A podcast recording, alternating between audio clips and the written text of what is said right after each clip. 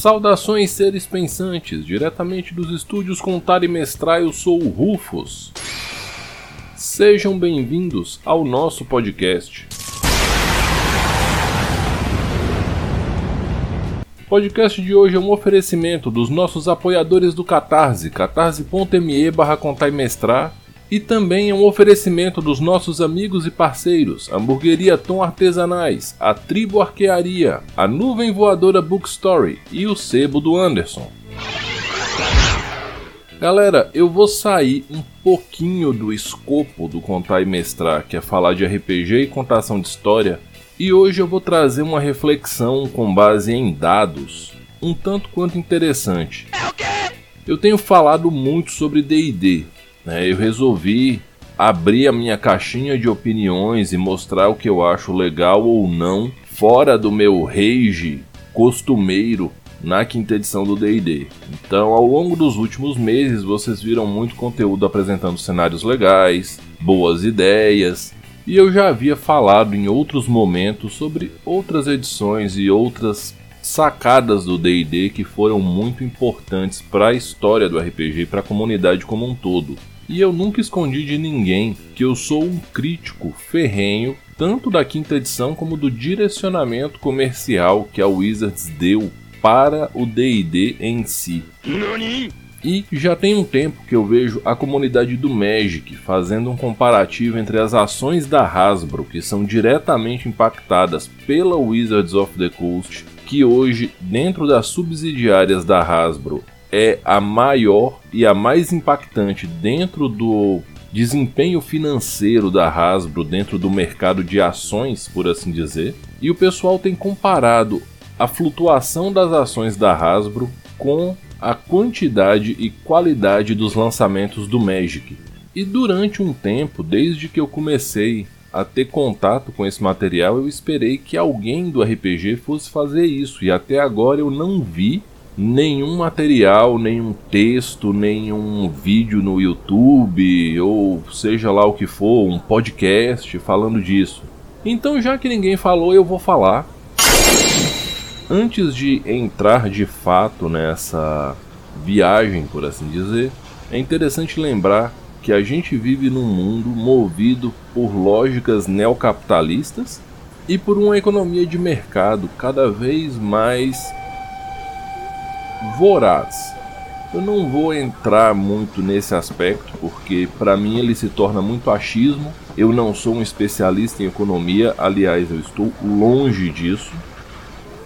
E se eu for entrar no lado sociopolítico dessa questão, eu vou também ir para um lado muito de opinião pessoal.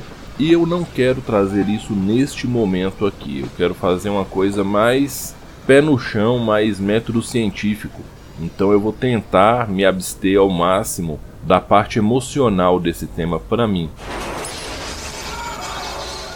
Vamos lembrar só o seguinte, D&D é o principal produto de uma empresa que ela é grande por si só, porém ela é uma peça importante de uma empresa ainda maior. Eu tenho repetido isso muitas vezes. A Hasbro é um titã do mundo empresarial global dentro do segmento de entretenimento e brinquedos e coisas do tipo, ela figura sempre entre as 10 mais e ela está sempre em rankings de empresas estáveis e confiáveis. E o que que isso tem a ver com o conteúdo que eu estou trazendo agora? O que tem a ver é que em 2022 a Hasbro assistiu de camarote as suas ações despencarem no mercado por uma série de fatores, e não dá pra gente dissociar o impacto do D&D e do Magic. O miserável é um gênio! O impacto do Magic, vocês podem olhar na comunidade do próprio Magic, eles têm muito conteúdo sobre isso, mas eu vou deixar a recomendação dos vídeos do canal do Cabrito Montes e do Blacker Lotus. São dois canais que o pessoal é bastante apaixonado pelo Magic, entende tanto do jogo em si quanto do ecossistema tanto no sentido mais competitivo como no sentido mais for fun. E eu vou tentar fazer algo parecido com o D&D, lembrando que o Rufus não tem nenhum contato profundo com nenhum lojista, redes ou coisas do tipo. Então eu fui pesquisar no Google Sim, eu pesquisei no Google e não, eu não caí na Wikipédia ou em artigos sem nenhum lastro, nenhuma referência. E para começar, de onde eu tirei que as ações da Hasbro despencaram em 2022? Bom, nesse momento eu tenho aberto na tela do meu computador aqui na minha frente um gráfico no site da Nasdaq. Você pode entrar no site da Bolsa de Valores de Nova York, pesquisar a empresa e escolher um período de tempo para você olhar a flutuação das ações dela. Então eu tenho um gráfico de janeiro a dezembro de 2022, que inclusive é atualizado em tempo real para a cotação do pregão que está correndo hoje. Para começar esse papo, vamos olhar os valores das ações, né, da ação individual. Eu não sei como é que está sendo feita a venda de pacotes de ação da Wizards. Eu não sou um trader ou um investidor de mercado de ações, não sei nem para onde isso vai. O que eu sei é que as ações têm um preço unitário e que você precisa comprar um pacote de ações para se tornar um acionista. E quantas ações tem nesse pacote, etc e tal, aí já é uma questão muito específica e está fugindo do meu conhecimento. Já falei o que eu sei sobre, e esse ano no melhor momento, a Wizards teve uma cotação unitária de 103 dólares e 92 centavos, tendo uma alta, né, o maior pico do dia em 105 dólares e 36. Esse dia foi 4 de janeiro. E o dia com a maior baixa, né, a pior cotação do ano, foi 20 de dezembro, com 54 dólares e 79 centavos. No encerramento do dia, e o melhor preço no dia, o maior pico, foi 55,74, uma oscilação de um dólar para mais. E em nenhum momento as ações chegaram próximas dos 104 dólares lá de janeiro. No, God, please, no, no! O que, que eu vou fazer nessa sequência? Eu vou mostrar para vocês qual foi o calendário de lançamentos do D&D esse ano e aonde isso bateu dentro do mercado de ações. E vocês vão ver que muitas das coisas que eu falei desde sempre no Contar e Mestrar, e eu sempre defendi abertamente a minha opinião, tanto com a política de vendas quanto com lançamentos da Wizards, e com a qualidade bastante duvidosa em alguns momentos, vocês vão ver que a minha fala ela não é completamente descabida. Lembra que eu falei que a primeira alta e a maior alta do ano foi lá em janeiro com 104 dólares arredondando? Então, em 25 de janeiro foi lançado a caixa de expansão de regras, a Expansion Gifted Set. Era aquele box que eu falei lá no podcast, duas notícias lá atrás, quando anunciaram o One D&D e tudo mais. Na época que estavam lançando a expansão do circo, eles falaram que iam lançar um box com o Xanatar, o Taxas e o novo livro Mordenkainer Monsters of the Multiverse. Esse produto foi lançado em 25 de janeiro. Nesse dia, as ações da Hasbro abriram com uma queda de 10 dólares em relação ao pico anual até então. Então ela abriu a 94 dólares. E ela fechou mais ou menos nessa casa. Porém, 48 horas depois, as ações da Hasbro despencaram mais 10 dólares.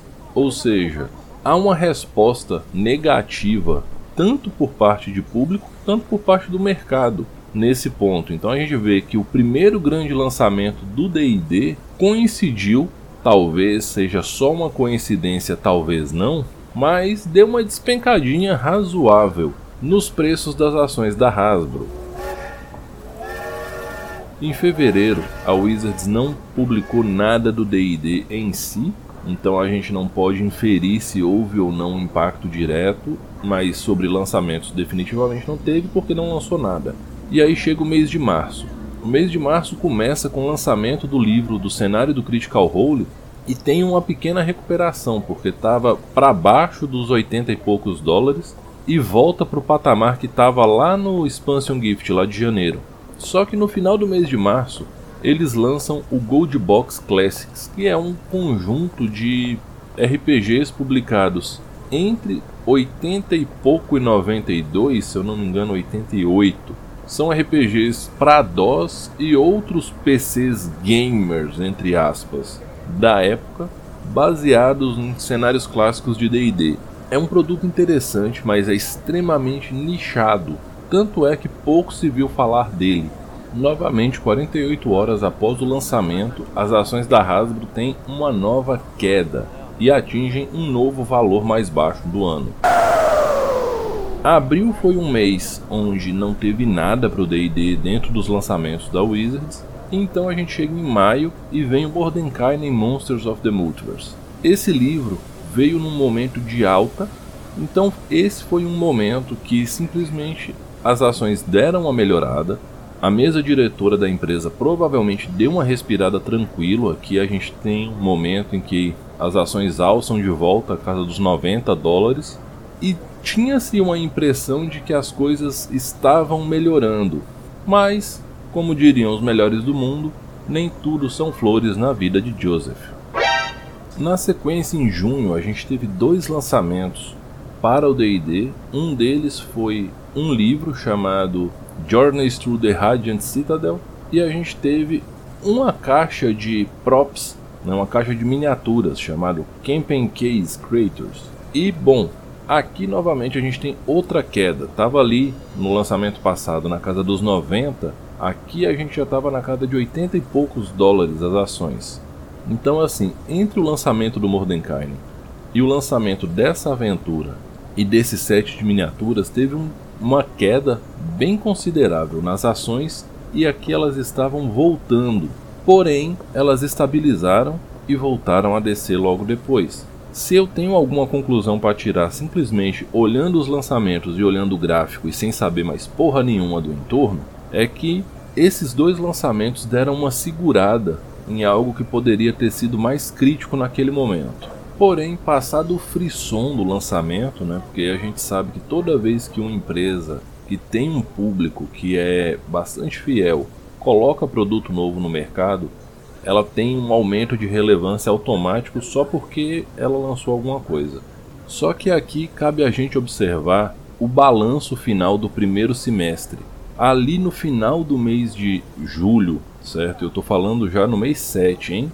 A gente tem um momento em que as ações da Hasbro caem para 77 dólares. Então a gente está vendo, apesar de algumas pequenas recuperações, que é só ladeira abaixo. Em agosto a gente tem outro lançamento 2 em 1 e esse foi um lançamento extremamente esperado, que foi Spelljammer Adventures in the Space. O fato de Spelljammer ser um cenário que foi encerrado sem muita justificativa lá na década de 90, de ter um público bastante engajado, inclusive, era um cenário bastante querido.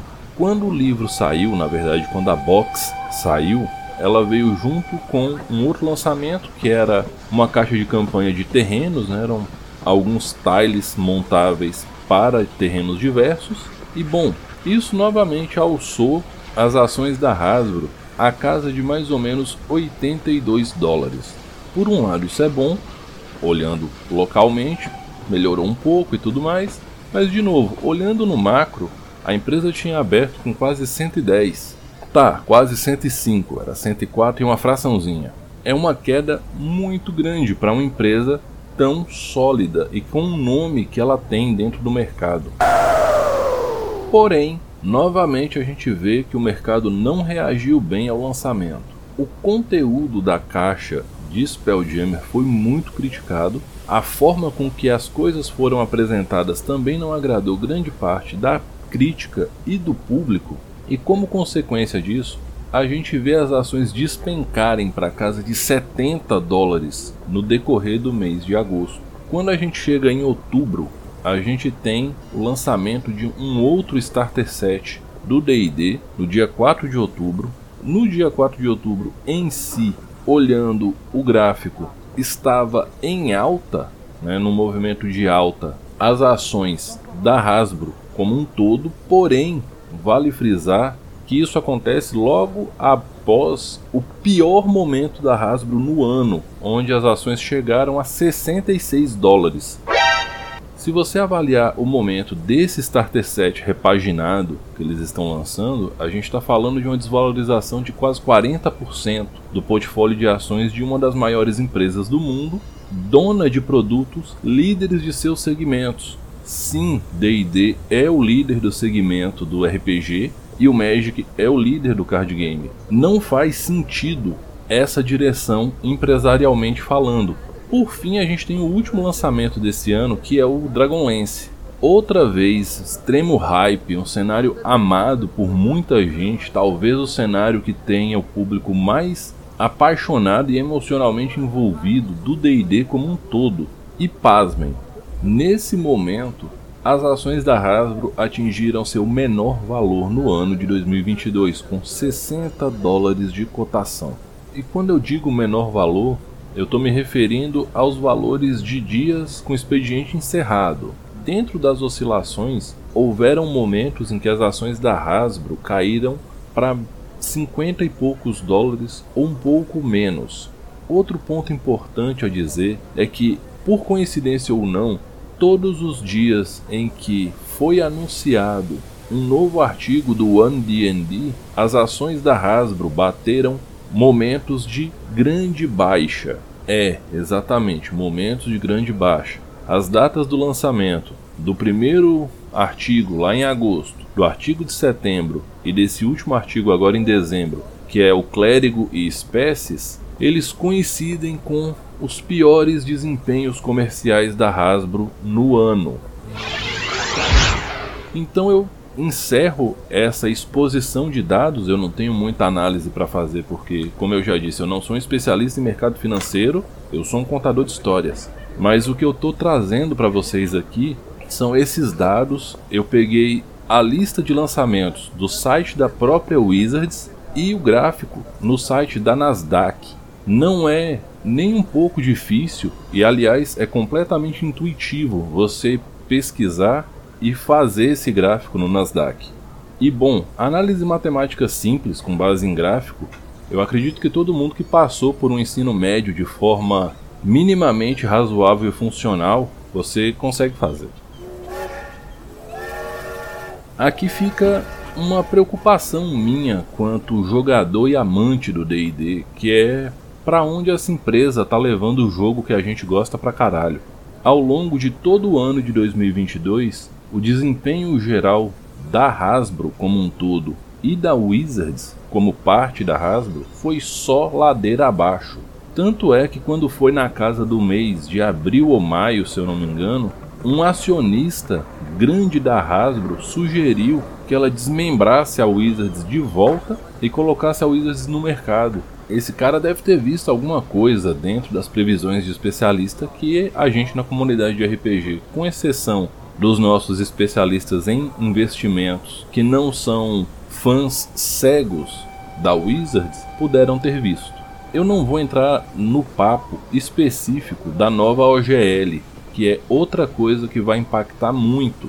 A OGL ela é uma marca do D&D desde o 3.0, é um recurso responsável por tornar o D&D maior do que ele já era naquele momento ali e que, bom, ela endureceu ali na quarta edição e foi esse endurecimento que fez a Wizards afundar quanto empresa como um todo, novamente fica a recomendação do podcast da primeira temporada, A Bolha Especulativa do D20. O que a Wizards fez naquele momento foi endurecer a OGL. Na quinta edição, eles abriram um pouco mais, tanto é que a gente teve uma quantidade de material third party bastante relevante para a quinta edição. Né? A série Tome of Beasts, uma série de aventuras e alguns outros materiais que vieram, inclusive jogos que usam a engine da quinta edição, como é o caso de Pugmire. Porém, eles vão endurecer de novo a OGL. E a pergunta é: o mercado vai reagir bem a isso? E a outra pergunta é: a Wizards está numa posição mercadológica de tomar essa atitude dura, essa atitude agressiva? E novamente fica um questionamento que toda vez que eu falo do momento atual do DD, eu faço tá valendo a pena transformar o RPG mais jogado do mundo num emulador de console para competir com o mercado de games, deixando de lado todo o suporte à base criativa que os jogadores e mestres ao redor do mundo sempre tiveram com esse jogo. Porque nunca o D&D foi tão pobre criativamente falando como ele é nesse momento. Agora, Fica a dúvida se essa mudança de público-alvo, inclusive esse grande foco na otimização para jogos transmitidos via stream, se isso vai segurar essa nova faceta do D&D a ponto de que o mercado original não tenha esse impacto tão grande. De qualquer forma, fica aqui a preocupação do Rufus com o que vai acontecer com um dos seus RPGs favoritos e principalmente qual a direção que a comunidade vai tomar como um todo, já que grande parcela da comunidade ela segue a orientação das grandes marcas. Então, fica aí.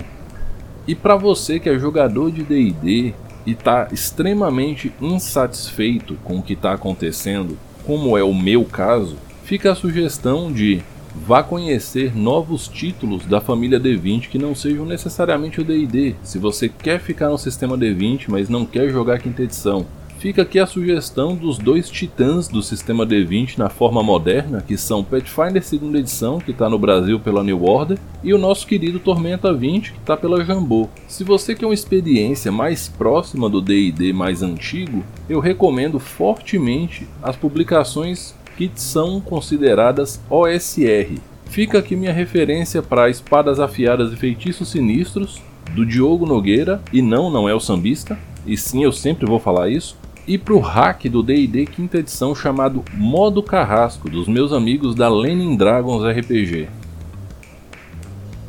Lembrando a todos que esse podcast é um oferecimento dos nossos apoiadores do Catarse, catarse.me barra contaimestrar. Com apoio a partir de R$ reais você ajuda o Rufus a seguir contando histórias, descomplicando RPG, trazendo uma galera para trocar uma ideia de vez em quando e tendo umas viagens mercadológicas que nem foi essa aí, mostrando que o RPG não é um bicho de sete cabeças. Lembrando a todos também que esse podcast é um oferecimento dos nossos amigos e parceiros, a Tribo Arquearia de Porto Alegre, a Hamburgueria Tom Artesanais de Montes Claros, o Sebo do Anderson e a Nuvem Voadora Bookstory, ambos lá em Recife. Vou deixar os arrobas de todo mundo linkados na descrição do podcast e lá no Instagram. Como eu sempre digo no final, respeitem-se, divirtam-se, dividam o lanche. Segue a pandemia, portanto, distanciamento, álcool gel, máscara, vacina no braço, vacinem suas crianças. Mais uma vez, respeitem-se, divirtam-se. Eu sou o Rufus. Esse foi o podcast do Contar e Mestrar. Um bom fim de ano para todos e até a próxima.